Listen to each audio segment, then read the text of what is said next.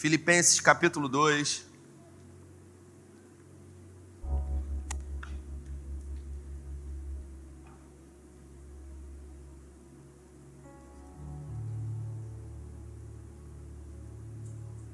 Versículo 19.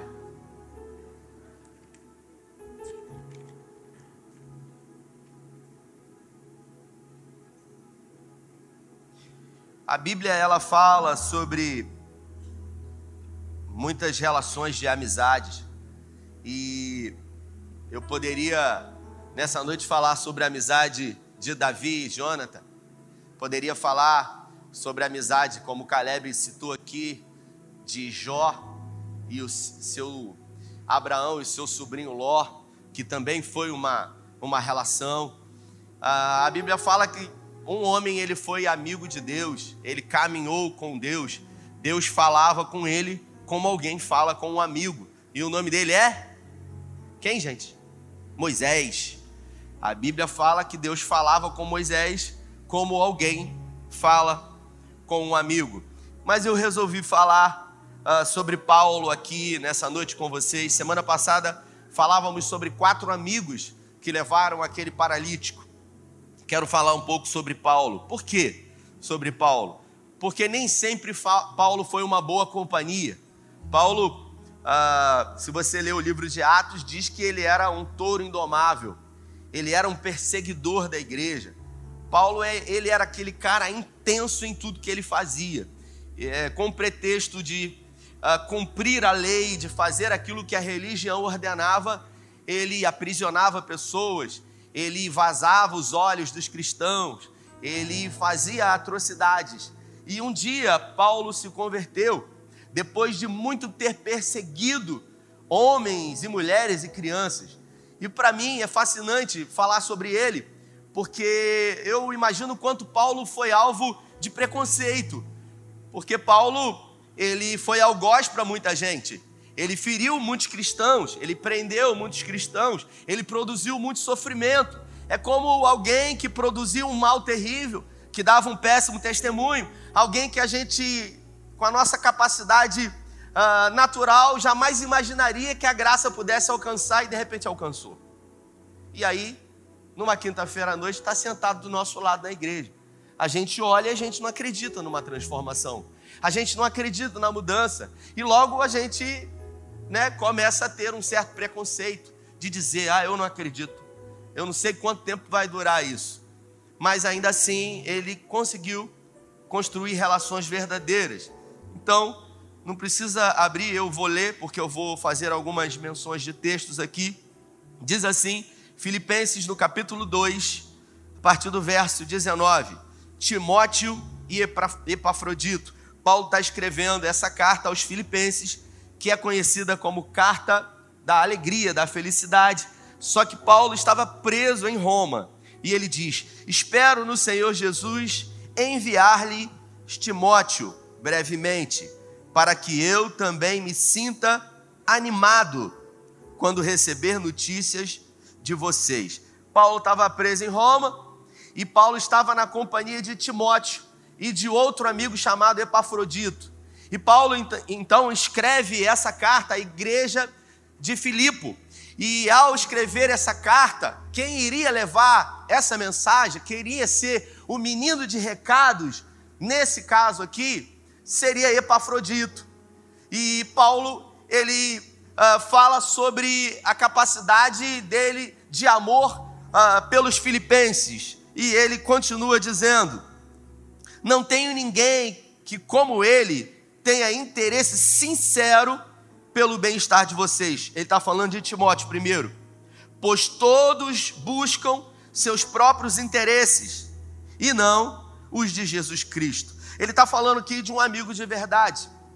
Ele está falando de alguém que não busca os seus próprios interesses. Quantas são as vezes que nós conhecemos pessoas e que no primeiro momento são pessoas que parecem, né, uh, serem pessoas que vão se relacionar conosco por quem nós somos, e logo depois de passar algum tempo, nós percebemos que o aproximar dessas pessoas tem uma segunda intenção.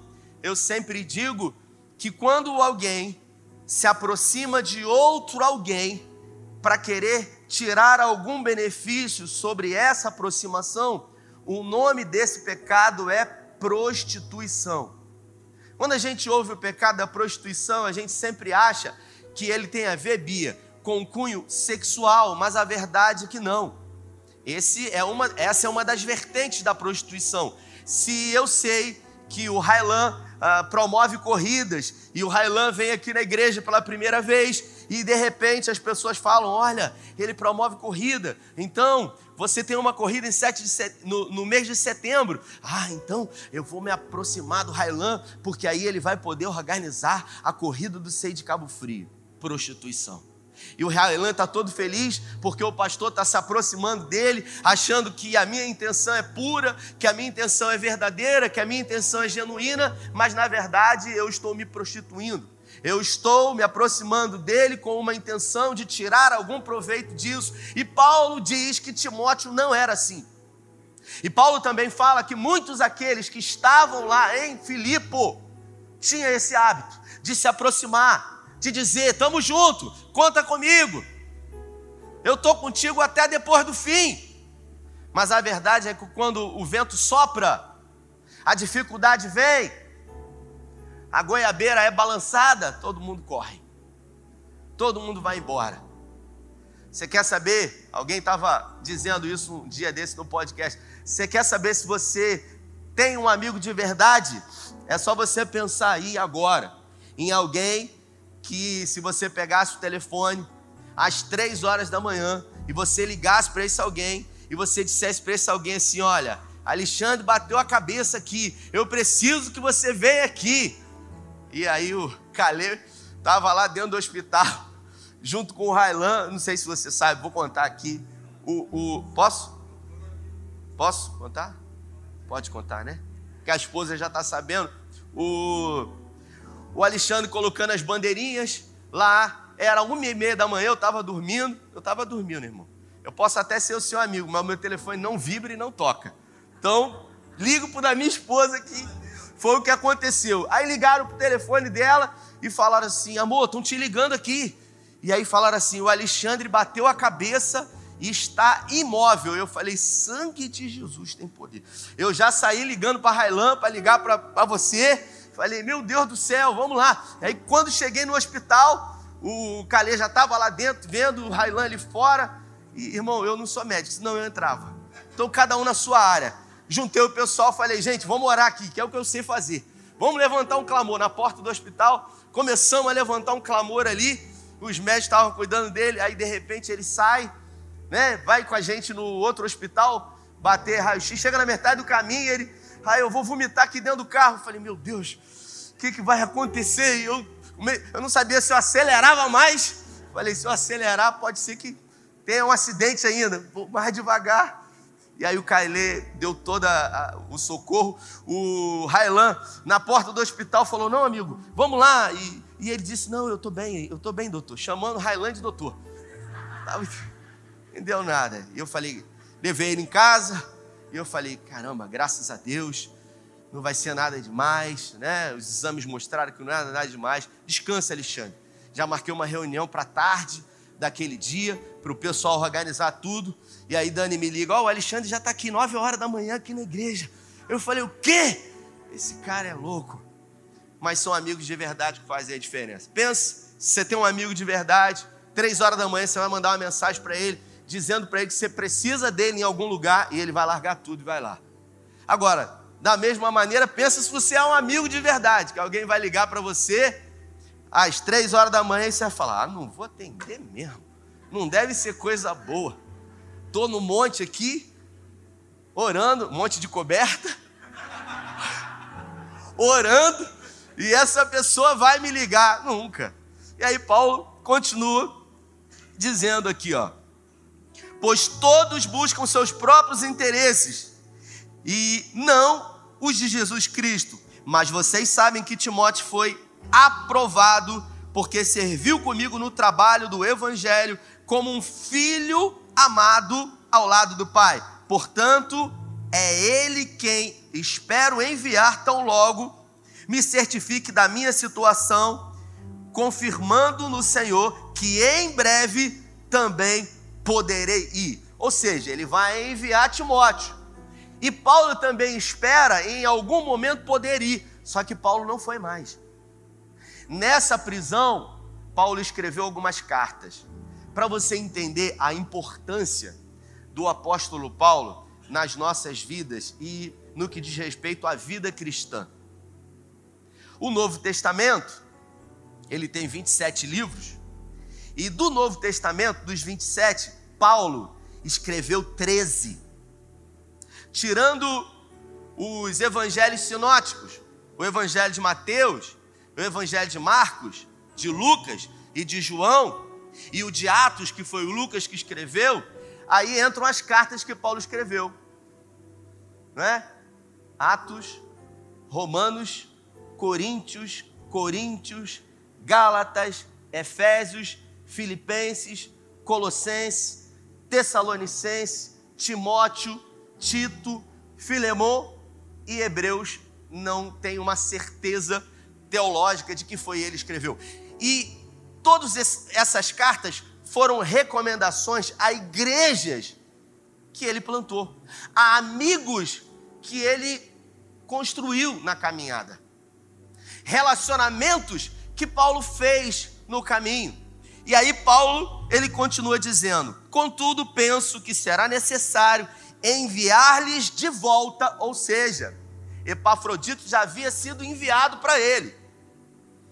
Epafrodito, meu irmão, cooperador e companheiro de lutas. Olha o currículo desse cara aqui. Meu irmão, cooperador e companheiro de luta. Não é alguém que estava junto com Paulo quando Paulo era perseguidor e tinha poder. Paulo tinha autoridade. Era alguém que era companheiro de Paulo quando ele estava sendo perseguido. Nas lutas e nas guerras, os amigos de verdade, eles são aqueles que têm a capacidade de estar conosco em todos os momentos da vida. Eu não estou dizendo que o um amigo de verdade, ele vai ter que estar com você, mesmo quando você está longe de Deus. Não, não. Mas ele sempre será alguém que dirá a verdade para você. Você imagina eu, que sou um pastor de uma comunidade de fé, se eu não tiver amigos de verdade? Cris. Amigos que têm a capacidade de, em algum momento, dizer para mim, cara, não está legal, irmão. O que que tá vendo?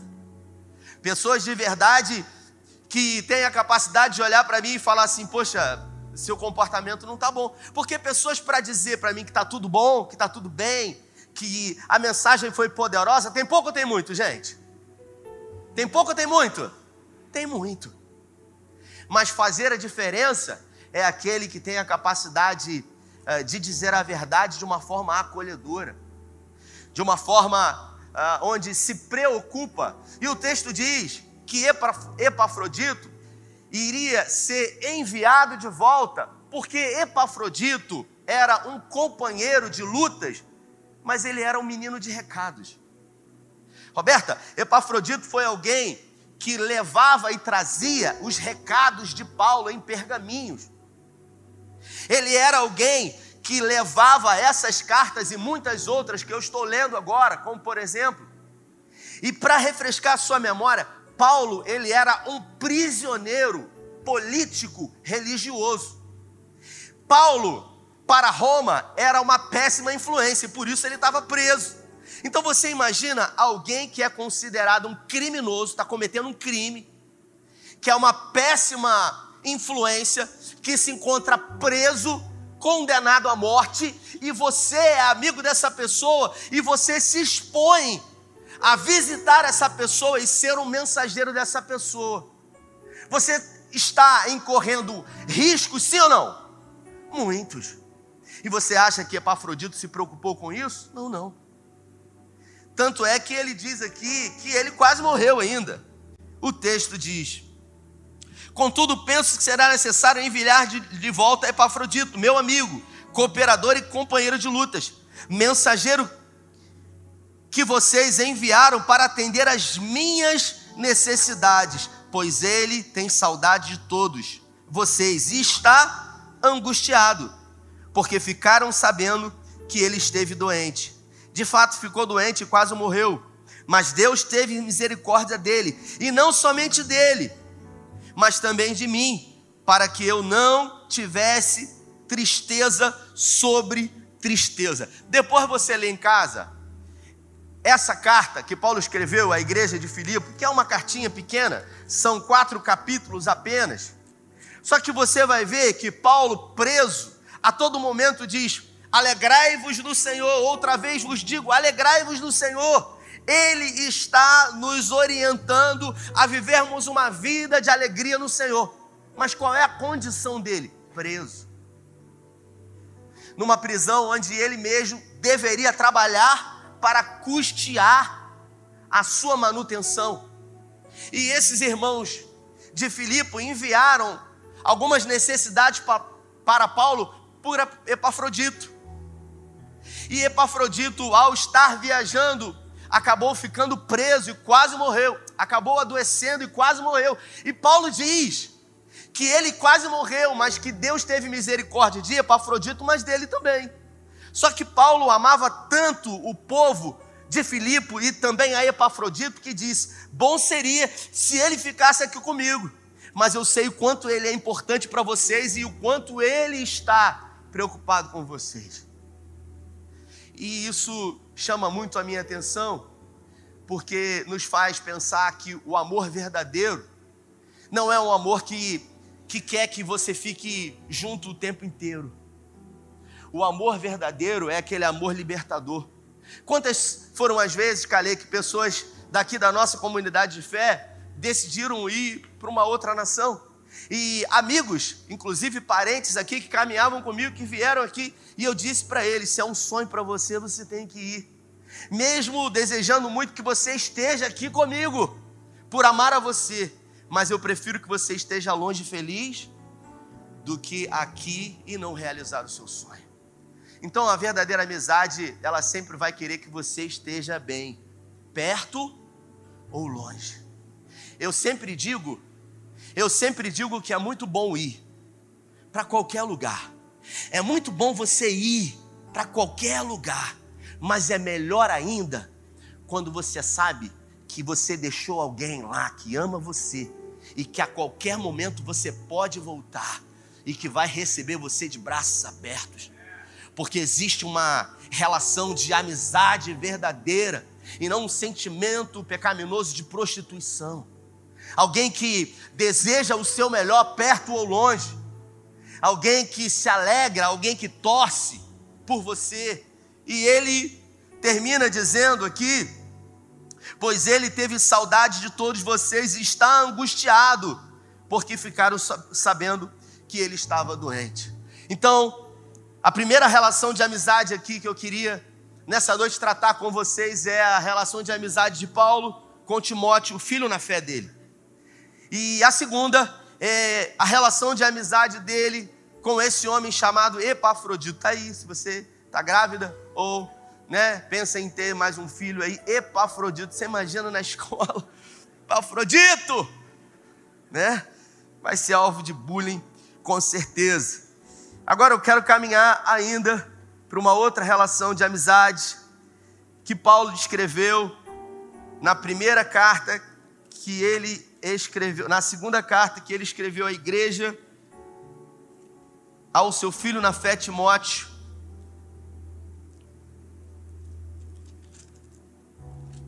Primeira, desculpa aí, gente, estou nervoso.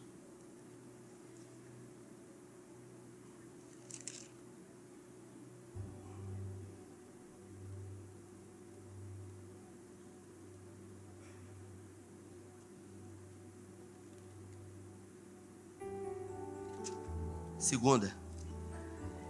É segunda. Venceu quem achou que era segunda. Vamos lá. Um incentivo à fidelidade. Eu vou ler um pouco rápido para depois é, você entender o contexto e, e, e o que quer dizer a partir do versículo 15. Dou graças a Deus a quem sirvo com consciência limpa. Lembrando que essa carta foi a última que ele escreveu. O Espírito Santo já tinha falado para Paulo que ele ia morrer. E, e ele morreu. Você sabe como é que Paulo morreu? a cabeça dele foi colocada num cepo de madeira, né, maciço, e um, um verdugo, né, da guarda pretoriana romana pegou uma espécie de foice e decepou a cabeça de Paulo no pescoço, corpo por um lado, cabeça para o outro. E aqui, essa carta, tanto a primeira carta quanto a segunda carta que ele escreveu para o amigo dele, Timóteo, para o filho dele na fé, são conselhos que ele deu a Timóteo, acima de tudo, preciosíssimos e válidos para a minha vida e para a sua vida hoje. E aí ele com, começa a carta falando sobre quem é Timóteo na visão dele. Dou graças a Deus a quem sirvo com consciência limpa, como o serviram os meus antepassados ao lembrar-me constantemente de você dia e noite, Timóteo, né?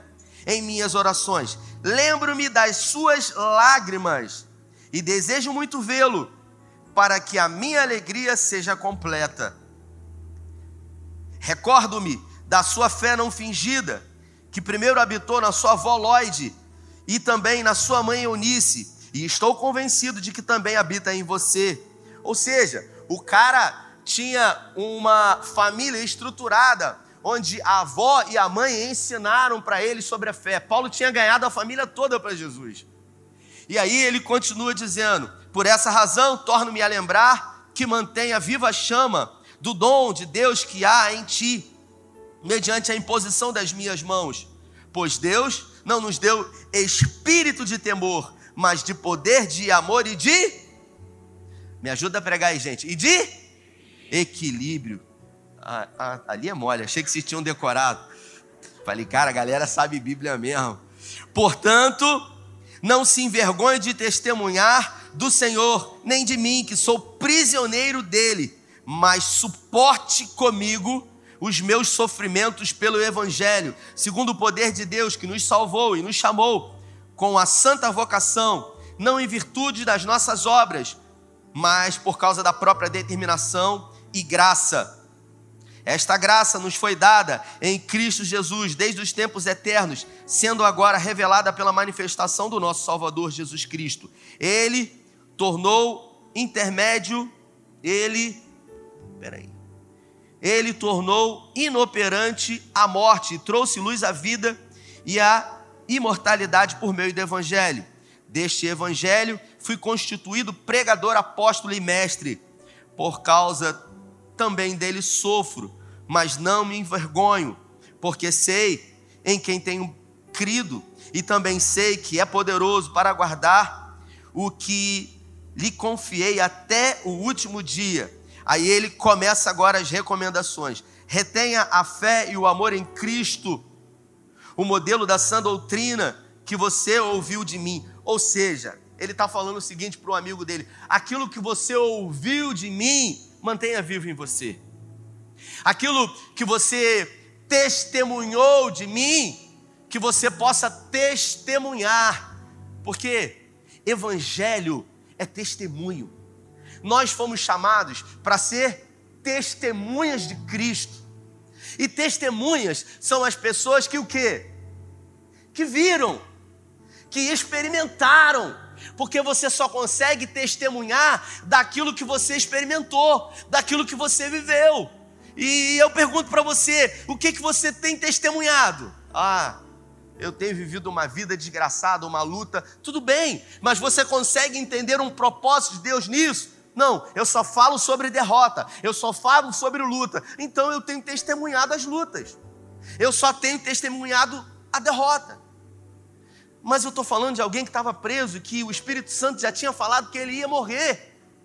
A maior parte da vida dele, trazendo para nós riquezas que hoje nós utilizamos, ele escreveu preso.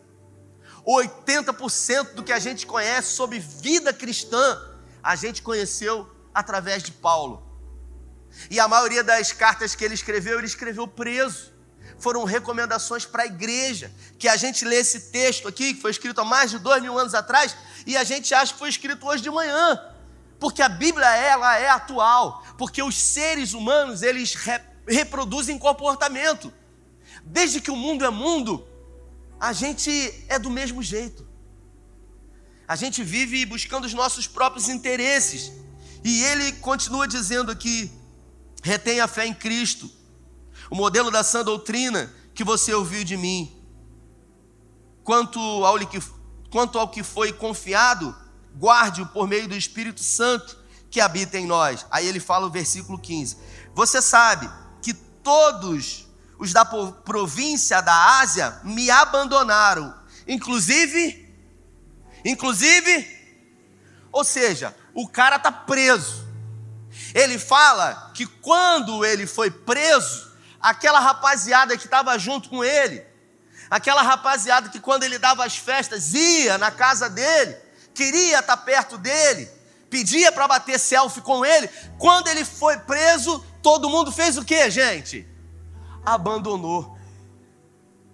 E quantas são as vezes que nós achamos que temos amigos de verdade e são pessoas que só querem comer o pão, que só querem estar com a gente quando tudo está bom. Eu estou falando de Paulo que se sentiu o que, gente? Repita aqui: abandonado. O apóstolo Paulo, ele se sentiu abandonado. Só que ele só fala isso uma vez. Porque ele entendeu, e ele diz na outra carta para o seu amigo Timóteo, para que ele possa sofrer com ele, como bom soldado de Jesus Cristo, como eu li ainda há pouco. Ele diz: sofra comigo, como bom soldado de Jesus Cristo. Ou seja, Paulo está dizendo para nós que o sofrimento, ele é inerente ao ser humano. Nós não teremos uma vida só de sofrimento, mas nós teremos uma vida onde nela haverá sofrimento. Agora, soldados de Jesus Cristo têm uma maneira de sofrer. Soldado de Jesus Cristo não sofre escrevendo mensagem no Instagram e no Facebook. Ah, pelo amor de Deus, aconteceu. Não, não, não. Existe uma forma de você sofrer. Você que é cristão, e que maneira é essa, Rafael? Como bom soldado de Jesus Cristo, entendendo que aquilo que você está vivendo hoje não é o fim. Entendendo que todas as coisas cooperam juntamente para o bem daqueles que amam a Deus e são chamados segundo um propósito. Entendendo que Deus em Cristo, não importa o que aconteça, sempre nos conduzirá em vitória. Entendendo que todas as coisas vão cooperar para um propósito maior que para todas quanto forem as promessas de Deus em Cristo, nós temos o sim, o amém da parte de Deus. E aí ele fala: Você sabe que todos da província da Ásia, repita comigo, todos, meu Deus do céu, daquela região ali, todo mundo, todo mundo me abandonou. Daquela região lá, todo mundo me abandonou. Mas Deus, repita comigo, Deus sempre coloca alguém. Sempre porque Deus é especialista, irmãos. E aí o texto diz: olha o seguinte. O Senhor conceda, versículo 16, misericórdia à casa de Onesíforo, o nomezinho mesmo, Onesíforo, porque muitas vezes ele me recreou, em algumas traduções, me reanimou, e não se envergonhou por eu estar preso. Paulo estava preso numa espécie de masmorra em Roma, e de repente ele percebe que todos os amigos da Ásia Menor o abandonaram.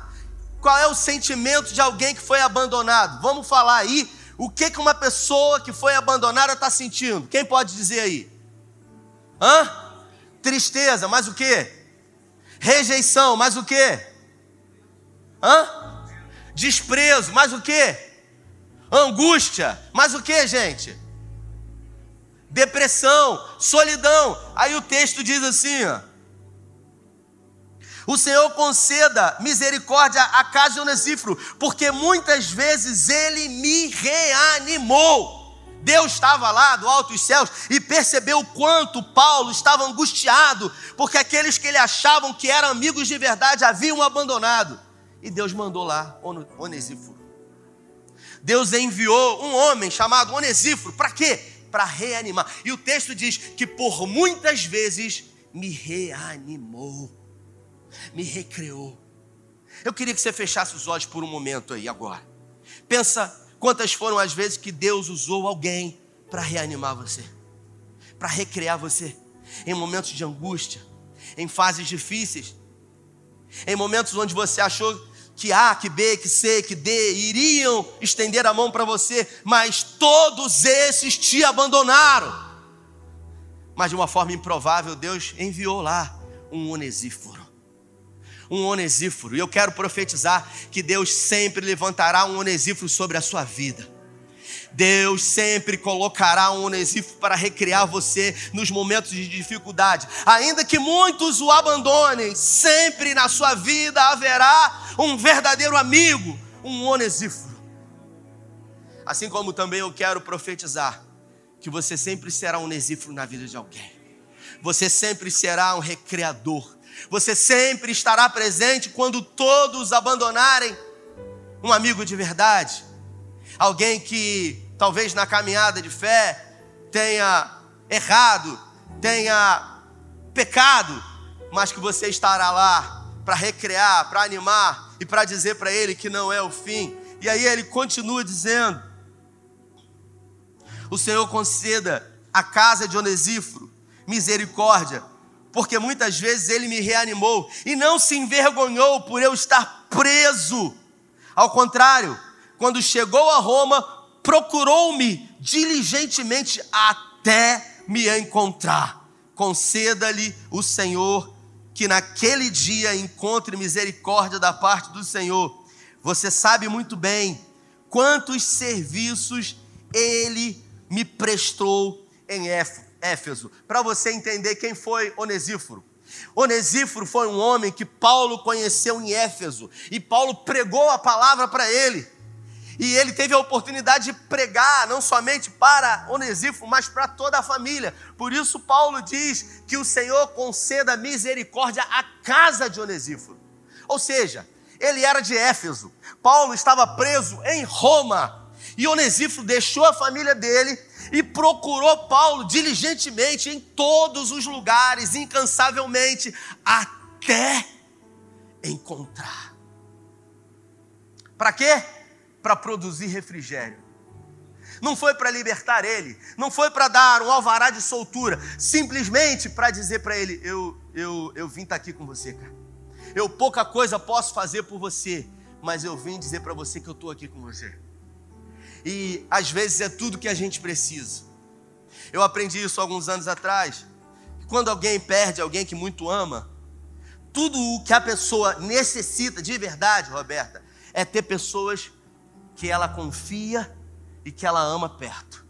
Então, muitas foram as vezes que pessoas me ligaram dizendo: Fulano, pai de Fulano, irmão de Fulano, filho de Fulano, não sei quem de Fulano morreu. Na mesma hora eu pego o telefone e eu digo: Você está onde? Como é que você está? Estou indo para aí. E aí, quando eu chego lá no velório, perto, as pessoas às vezes elas vão comigo e falam assim: Poxa, eu não sei nem o que dizer nessa hora, eu não sei nem o que falar. E eu falo: Não precisa dizer nada você só vai dar um abraço e vai dizer: Eu estou aqui com você. E isso é mais do que suficiente.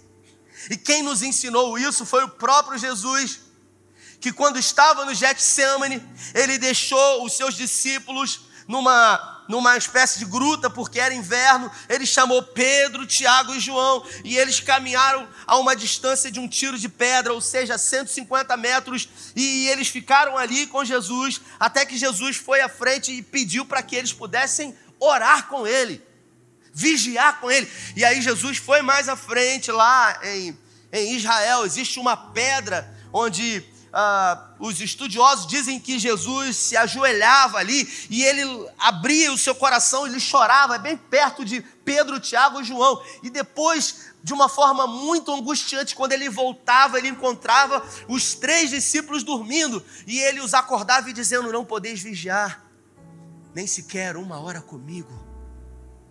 Tudo que Jesus queria era ter os amigos perto dele próximo dele. Ele não queria libertadores.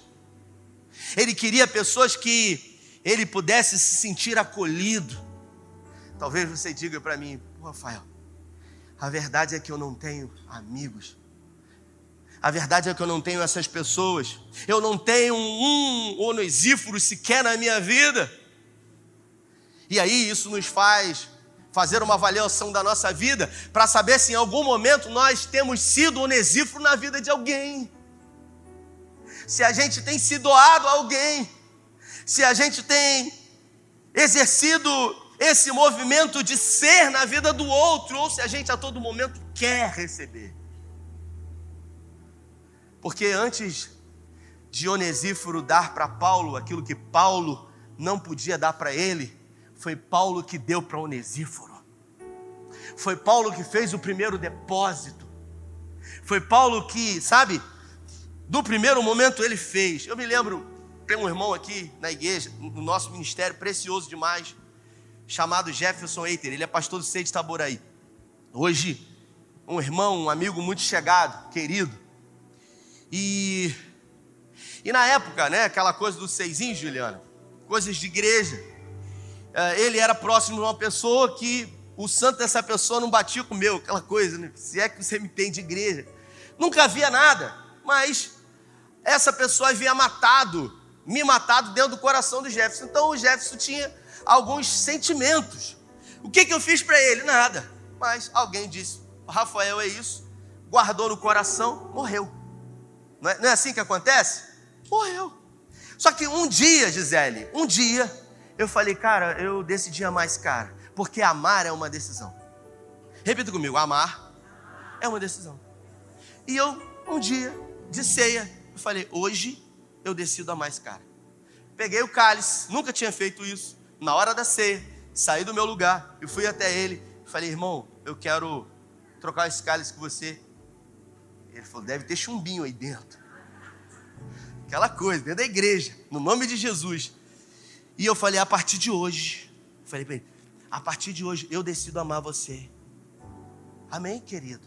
Eu te amo no amor de Jesus, ele falou. Aquela coisa de de quem você não tá, fica aqui no meio aqui, de quem você não tá amando, quem você tá agredindo, porque tem gente que diz que ama e quando encontra não pode. Isso não é amor, meu. isso é agressão, né?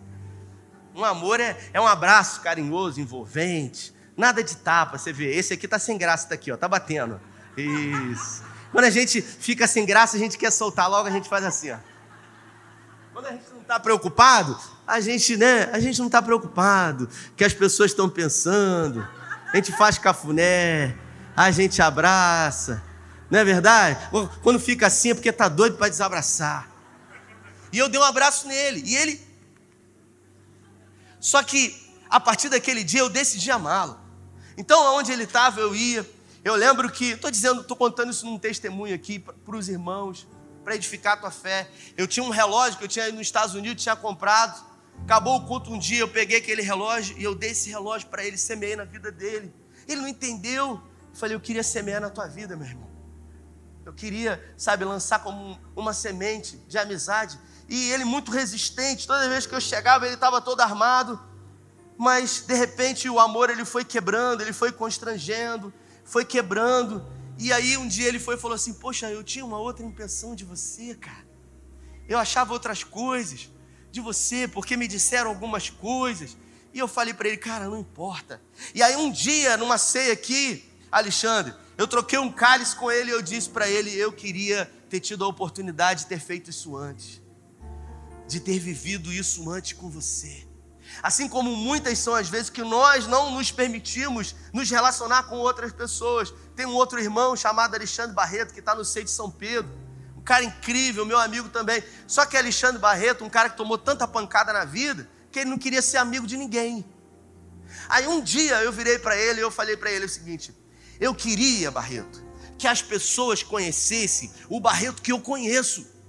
Porque todo mundo conhece um Barreto carrancudo aí, que, que cria caso com todo mundo, eles não conhecem esse Barreto, cara. E talvez, até hoje ele fala sobre essa conversa que a gente teve, e talvez isso seja uma espécie, sabe, de rejeição de tanta pancada que você tomou. E quando eu falei isso, isso começou a gerar no coração dele um desejo de se aproximar das pessoas, um desejo de construir laços relacionais com as pessoas. E hoje é um pastor em São Pedro da Aldeia. Então, nessa noite, eu tinha mais. Vocês já estão aqui em cima?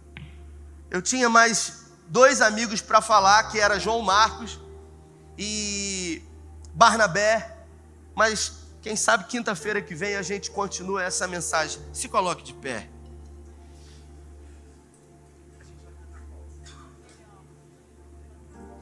eu queria que você fechasse seus olhos.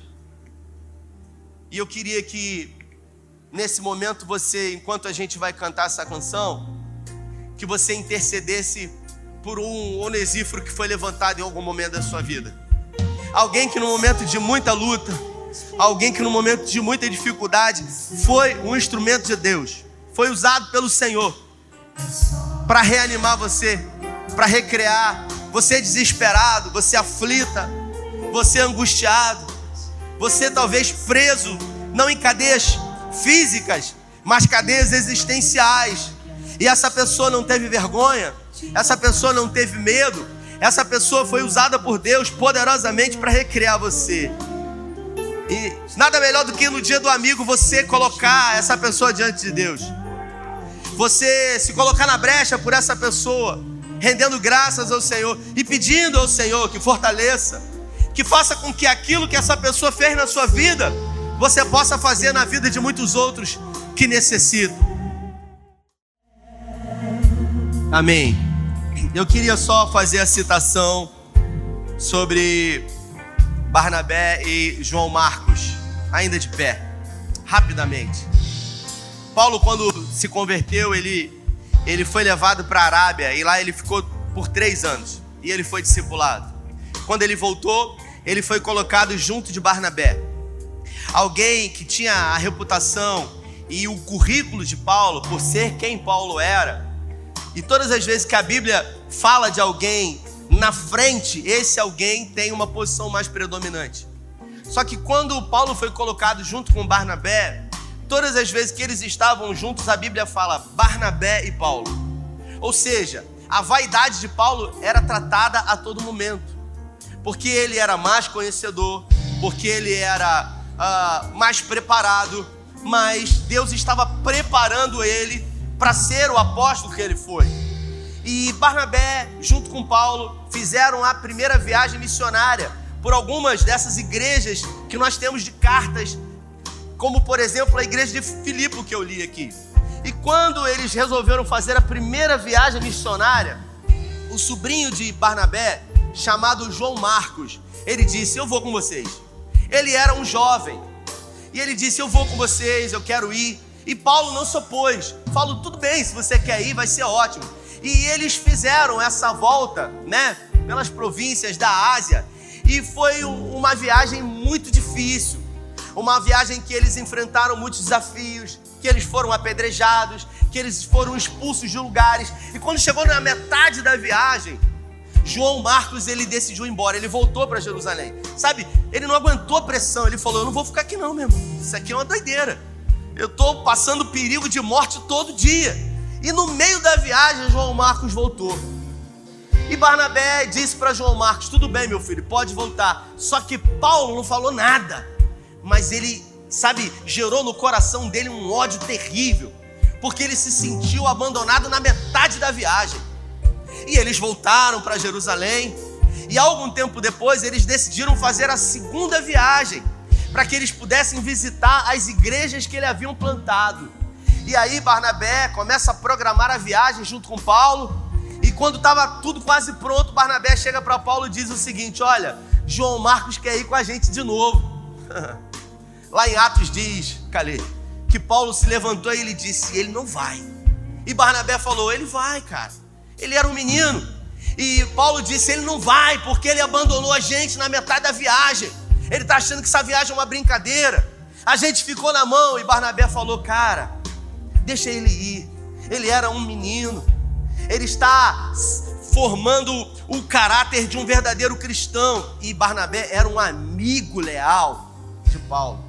O orgulho de Paulo sabe, foi ferido por ter sido abandonado, ao ponto de Paulo dizer para Barnabé: se ele for, eu não vou.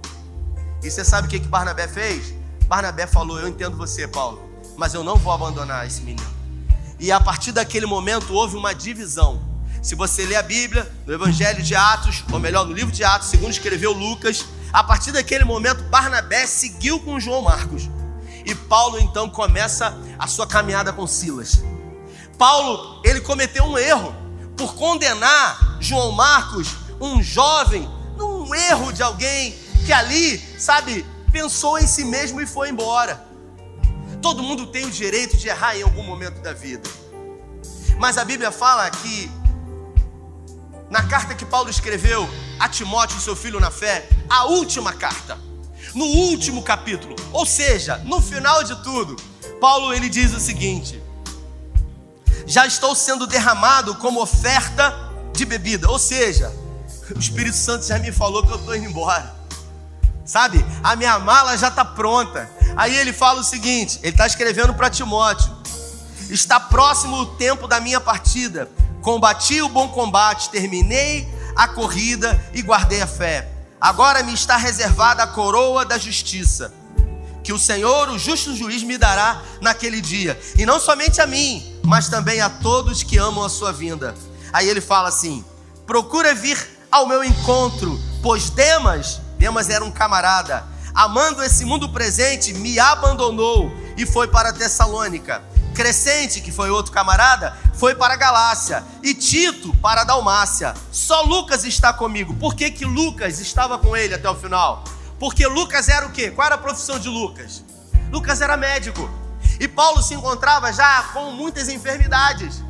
E Lucas, que fez esse movimento, esse papel, permaneceu com Paulo até o final. Aí ele diz: somente Lucas está comigo. Aí ele fala para Timóteo isso. Olha só traga João Marcos com você, porque ele me é muito útil ao ministério.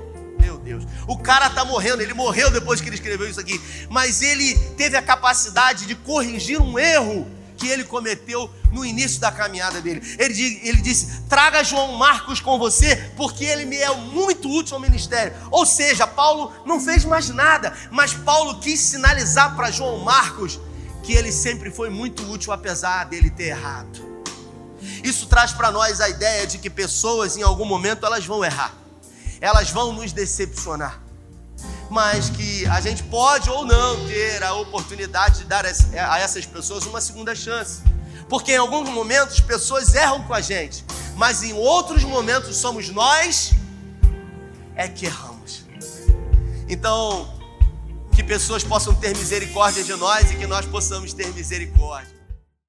Dá a mão à pessoa que está do seu lado aí. Pode fechar os corredores. Pode fechar os corredores aí. A gente já vai encerrar. Dá a mão à pessoa que está do seu lado aí. Uou.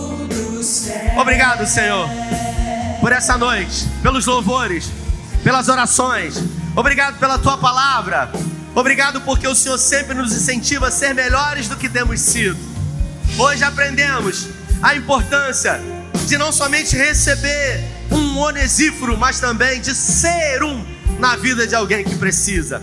Nos conserve em Ti, nos dê um resto de semana na Tua presença e que possamos, tão logo ao sairmos daqui, praticar essa palavra que é poderosa, que é viva e que muda vidas. Guarda nossa casa, os nossos filhos Repreenda todo intento de inferno sobre nós. É o que nós te pedimos e te agradecemos em nome do Pai, do Filho e do Espírito Santo. Se você crê, adore Ele com esse louvor amado.